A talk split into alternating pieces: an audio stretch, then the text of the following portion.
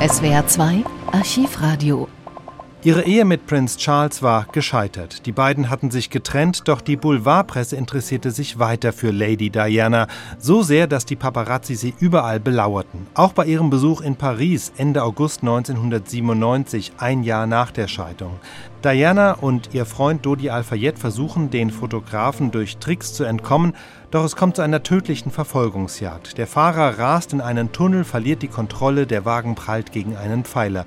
When I started my public life 12 years ago, I understood the media might be interested in what I did. I realized then their attention would inevitably focus on both our private and public lives. But I was not aware of how overwhelming that attention would become Sie hat gewusst, so sagte Prinzessin Diana in einer Rede kurz nach der Trennung von ihrem Ehemann Prinz Charles, dass sich mit dieser Verbindung zwölf Jahre zuvor das Interesse der Öffentlichkeit sowohl auf ihr öffentliches als auch auf ihr Privatleben richten würde. Aber dass sie von dieser Öffentlichkeit förmlich überwältigt werden würde, das sei ihr nicht bewusst gewesen. Heute Nacht hat das kurze Leben der in den letzten Jahren wohl am meisten fotografierten Frau der Welt ein tragisches Ende gefunden. Um 5.59 Uhr meldete unser Kollege Thomas Jung aus Paris den Tod von Prinzessin Diana.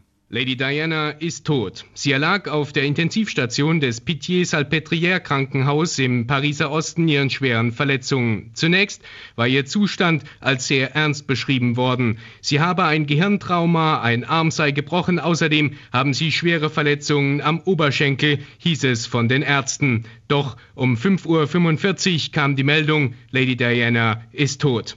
Dodi Al-Fayed wurde bei dem schweren Verkehrsunfall auf der Stelle im Fahrzeug getötet. Auch der Fahrer der Limousine, ein Sicherheitsbeamter des Pariser Ritz-Hotels, starb bei dem Unfall. Das Auto, ein schwarzer 600er Mercedes, wurde gegen 4 Uhr aus der Unterführung transportiert. Der Wagen ist von vorne kaum noch wiederzuerkennen. Er war offenbar in die etwa 200 Meter lange Unterführung gerast und gegen einen Pfeiler geknallt. Mit 100 Stundenkilometern, so heißt es, wurde der Wagen dann gegen eine Betonmauer geschleudert. Die Wucht war so stark, dass der Pfeiler das Auto fast teilte. Der Kühler wurde auf den Knien des toten Fahrers gefunden, so Augenzeugen. Die Unfallstelle auf einer Schnellstraße in der Alma Unterführung direkt an der Seine gegenüber dem Eiffelturm war vier Stunden lang gesperrt. Die Kripo beschlagnahmte zwei Motorräder und einen Motorroller. Einer der Fotografen war von aufgebrachten Augenzeugen sogar verprügelt worden. Der Unfall ereignete sich, als mehrere Paparazzi das Paar auf den Zweirädern verfolgten. Lady Di und Dodi Al-Fayed waren gestern Nachmittag in Paris eingetroffen. Nach einem Abendessen im Hotel Ritz wollte das Paar offenbar in die Wohnung des 42-jährigen Millionärs ins 16. Pariser Arrondissement fahren. Bereits am Hotel Ritz wurden sie von den Fotografen überrascht, die bereits am Morgen von Kollegen in London über den kurzen Abstecher des Liebespaares des Sommers informiert worden waren. Die tödliche Verfolgungsjagd begann. Lady Di und Dodi wechselten extra das Auto, nachdem sie die Paparazzi entdeckt hatten. Sie stiegen mit Chauffeur und Leibwächter in den schnellen 600er Mercedes. Die tödliche Verfolgungsfahrt endete dann um 0.35 Uhr. Und damit direkt nach London zu meiner Kollegin Marianne Landzettel. Wie wurde die Nachricht vom Tode Prinzessin Dianas in ihrer britischen Heimat aufgenommen? Trauer und Schock, das sind die Reaktionen in ganz Großbritannien. Politiker, Kirchenvertreter, die Sprecher der verschiedenen karitativen Organisationen, sie alle haben inzwischen reagiert und die Verdienste der Prinzessin gewürdigt. Und den meisten war Trauer und wirkliche Betroffenheit deutlich anzumerken. Niemand, so kommentierte ein BBC-Reporter, habe beispielsweise Premierminister Tony Blair je so sehr innerlich bewegt erlebt. In unseren Gedanken und Gebeten sind wir bei der Familie von Prinzessin Diana und ihren beiden Söhnen. Wir sind bei ihnen. Heute sind wir in Großbritannien eine Nation im Schockzustand, in Trauer, einer Trauer, die zutiefst schmerzhaft ist. Sie war ein wunderbarer und warmer Mensch. In ihrem eigenen Leben hat sie viel Tragisches erlebt und trotzdem hat sie in das Leben so vieler in Großbritannien und anderswo Freude und Trost gebracht. In Britain throughout the world with joy and with comfort. Die Reaktion Tony Blairs steht stellvertretend für viele. Seit den frühen Morgenstunden kommen Trauernde mit Blumen zum Kensington Palace, dem offiziellen Wohnsitz Dianas in London und zum Buckingham Palace. Junge Menschen, alte, Menschen jeglicher Hautfarbe. Große Sonnenblumen stehen gegen die hohe Mauer des Kensington Palace gelehnt. Manche bringen eine einzelne Rose, andere riesige Sträuße. Oft hängt eine Karte daran für Diana. Andere haben ihr einen langen letzten Brief geschrieben. Viele sind in Schwarz gekleidet, die Augen hinter der Sonnenbrille versteckt. Sie zünden Kerzen an, sie beten, sie schweigen und sie diskutieren miteinander. Gestern noch hatte eine Boulevardzeitung für heute die neuesten Fotos von Diana und Dodie Fayed angekündigt. Nicht nur die offiziellen Stimmen würdigen das soziale Engagement der Prinzessin. Unter den Trauernden sind viele junge Männer und homosexuelle Paare, die mit dem Tod Dianas eine Frau verloren haben, die sich jahrelang besonders um AIDS-Kranke gekümmert hat und durch dieses Engagement ist die öffentliche Meinung zum Thema AIDS heute deutlich positiver geworden. Ein junger Mann bringt gemeinsam mit seinen zwei Freunden Blumen zum Tor von Kensington Palace. Er sei Krankenpfleger, erzählt er, und er habe zusammen mit ihr Nachtwachen gemacht, wenn sie sich um die Patienten kümmerte. Nun wird sie nie wiederkommen, sagt er. Es ist schrecklich. She's worked alongside her when she's doing AIDS because I'm actually a nurse myself, so many times we've sat together when she's been looking after patients, but but now she never returned to that. It's a shame. Wie bewertet man denn die Rolle der Fotografen bei diesem Unglück in Großbritannien? Im Moment wird das noch nicht offiziell diskutiert. Im Moment überwiegen einfach noch Schock und Trauer. Der einzige, der sich wirklich offiziell schon geäußert hat, ist Earl Spencer, der Bruder Dianas. Und er war derjenige, der die Sensationsjournalisten direkt verantwortlich gemacht hat. Ich habe immer geglaubt, dass die Presse sie am Ende töten würde, aber nicht, dass sie so direkt die Finger im Spiel haben würden, wie das jetzt der Fall zu sein scheint. Offen diskutiert wird das Ganze natürlich auf den Plätzen, wo jetzt getrauert wird. Ich war heute Nachmittag am Kensington Palace und da steht ein Übertragungswagen äh, neben dem anderen. Da ist fast kein Durchkommen mehr. Und es sind einfach Dutzende von Fotografen unterwegs auf der Suche nach einem ergreifenden Motiv. Und es äh, überrascht da auch nicht, dass es zum Teil schon ziemliche Auseinandersetzungen heute gegeben hat zwischen Journalisten und Trauernden und einfach Menschen, die dort gewesen sind, die diese äh, Journalisten beschimpft haben. Also das wird ein ganz großes Thema werden werden hier in den nächsten Tagen spätestens. Wir haben es eben erwähnt, Prinz Charles wird in diesen Minuten in Paris erwartet. Was wird denn danach passieren? Er wird sich bedanken, so hieß es heute, bei den Ärzten und Schwestern, die Diana heute Nacht operiert haben. Dann wird er den Leichnam zurück hier nach Großbritannien begleiten. Die Maschine mit dem Sarg an Bord wird gegen 20 Uhr deutscher Zeit auf einem Militärflughafen im südenglischen Middlesex erwartet. Und dort wird dann auch Premierminister Blair sein, um den, um Prinz Charles dort zu empfangen. Ähm, es ist noch unklar, wann die Beerdigung sein wird. Das ist eine Entscheidung, die die königliche Familie treffen wird. Es ist auch unklar, wie diese Beerdigung im Einzelnen ablaufen wird. Es ist von einem königlichen Begräbnis gesprochen worden, aber nicht von einem Staatsbegräbnis, denn seit der Scheidung ist Diana ja nicht mehr Mitglied der königlichen Familie. Das wird man also abwarten müssen und es ist auch ganz klar, dass das allein im Buckingham Palace äh, entschieden wird. Die Politik hat damit nichts zu tun. Am Nachmittag gibt es dann weitere Informationen. In diesen Minuten landet Prinz Charles in der französischen Hauptstadt. Er will noch am Abend die Leiche seiner ehemaligen Frau nach London überführen. Aus Paris nun ein aktueller Bericht von Thomas Jung.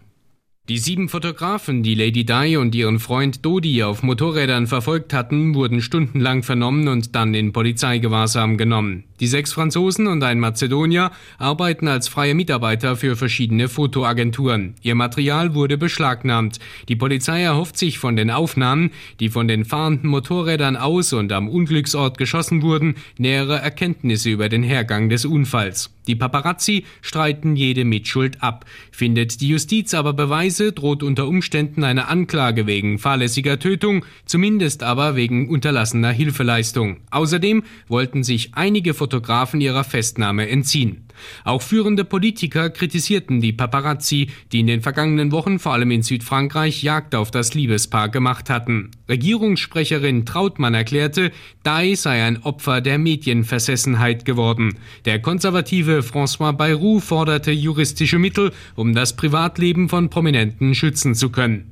Der britische Thronfolger Prinz Charles wird zusammen mit Dianas Schwestern den Sarg nach London begleiten. Nach seiner Ankunft in Paris trifft Prinz Charles Charles im Krankenhaus den französischen Staatschef Chirac. Nach einer kurzen Trauerfeier soll der Leichnam am Abend mit einer Maschine der Royal Air Force vom Militärflughafen Villa Couplay aus nach Großbritannien überführt werden. Auch der ägyptische Multimillionär Mohammed Al-Fayed, der Vater von Dianas Freund Dodi, traf am frühen Morgen mit einem Hubschrauber in Paris ein.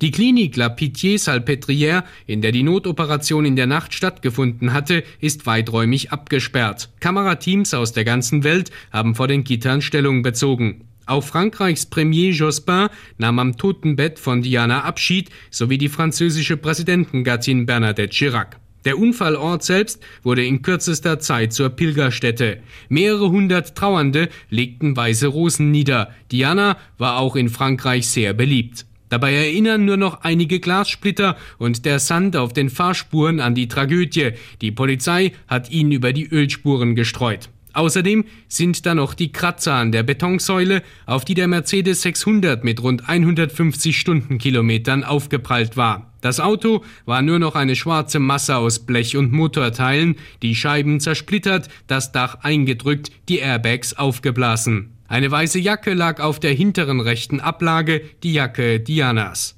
Wie die Ermittlungen bislang ergaben, waren vom Hotel Ritz mehrere schwarze Limousinen abgefahren, um die Fotografen zu verwirren.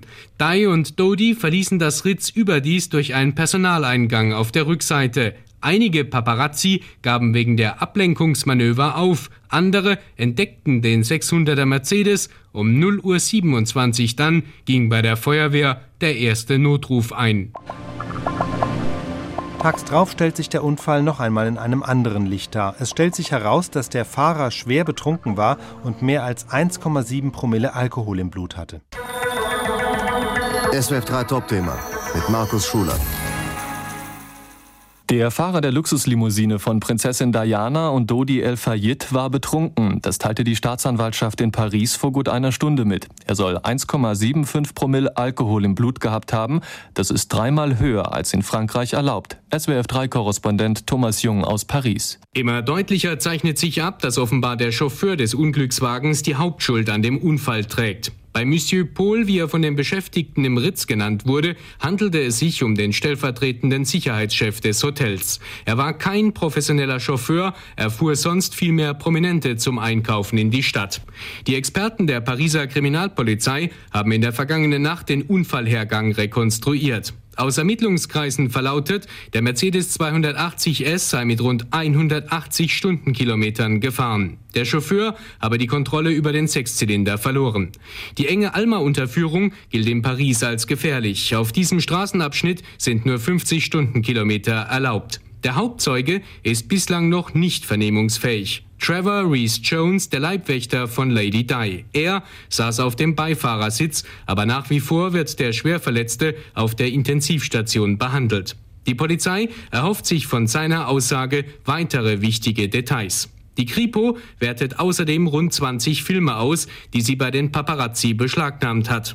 Dr. Manfred Croissant ist Suchtexperte an der Pfalzklinik Landeck. Niemand könne mit 1,75 Promille Alkohol im Blut Auto fahren, sagte Croissant gegenüber SWF 3. Also bei nicht trinkgewohnten Menschen, und es scheint ja so zu sein, dass äh, von dem Fahrer nicht bekannt ist, dass er alkoholkrank war, ist diese Wirkung so stark eigentlich, dass er nicht mehr fahrtüchtig gewesen sein muss. Zumindest ist die Reaktionsfähigkeit sehr stark eingeschränkt gewesen, das Auffassungsvermögen, die realistische Einschätzung der Situation. Und es scheint ja auch so zu sein, dass er damit sehr überhöhter Geschwindigkeit in den Tunnel reingefahren ist und nicht mehr abschätzen konnte, was für Gefahren das da halt heraufbeschwört hat. Also das ist einfach ein Vergiftungszustand des Gehirns sozusagen. Mit äh, einer solchen Blutalkoholkonzentration ist man normalerweise nicht mehr fahrtüchtig. Bislang hatte es geheißen, dass die Paparazzi die Hauptschuldigen an dem Unfall seien. Sie hätten Diana, ihren Freund Dodi El Fayed, den Chauffeur und den Leibwächter regelrecht in den Tod gejagt. Doch die jüngsten Ermittlungsergebnisse entlasten die Fotografen nur zum Teil. Noch immer werden die sieben Fotografen von der Pariser Polizei festgehalten. Thomas Jung. Nach französischem Recht müssten sie in der kommenden Nacht, nach 48 Stunden also, entweder freigelassen oder der Justiz vorgeführt werden. Eine direkte Verantwortung für den tödlichen Unfall kann ihnen vermutlich nicht angelastet werden, weil sie mit ihren Motorrädern etwa 100 Meter hinter dem Mercedes herfuhren. Dies haben mehrere Augenzeugen einvernehmlich erklärt. Dennoch droht ihnen eine Anklage wegen Gefährdung von Menschen und wegen unterlassener Hilfeleistung. Denn einige Paparazzi machten am Unglücksort Fotos, ohne den Verunglückten zur Hilfe zu eilen. Zwar erklärte ein beteiligter Notarzt, die insgesamt 10 oder 15 Fotografen hätten die Rettungsarbeiten später nicht behindert. Doch schilderte ein Touristenpaar aus New York, dass die Pressefotografen aus kürzestem Abstand Bilder der schwerverletzten Diana gemacht und Polizisten abgedrängt hätten, die sie daran hindern wollten. In der Unterführung habe es ein regelrechtes Blitzlichtgewitter gegeben, sagte das Paar, das auf der Gegenspur im Taxi an der Unfallstelle vorbeigefahren war. Schon am Vormittag hatte der französische Innenminister Jean-Pierre Chevènement gemahnt, sehr vorsichtig bei der Beurteilung des Unfalls zu sein. Genaue Aufschlüsse darüber, wie sich der Unfall im Tunnel tatsächlich ereignet habe, könne nur die Polizei ermitteln. Der Anwalt der Paparazzi hatte gefordert, die Hexenjagd auf seine Mandanten zu beenden. SWR 2 Archivradio. Viele weitere historische Tonaufnahmen gibt es, thematisch sortiert, unter archivradio.de.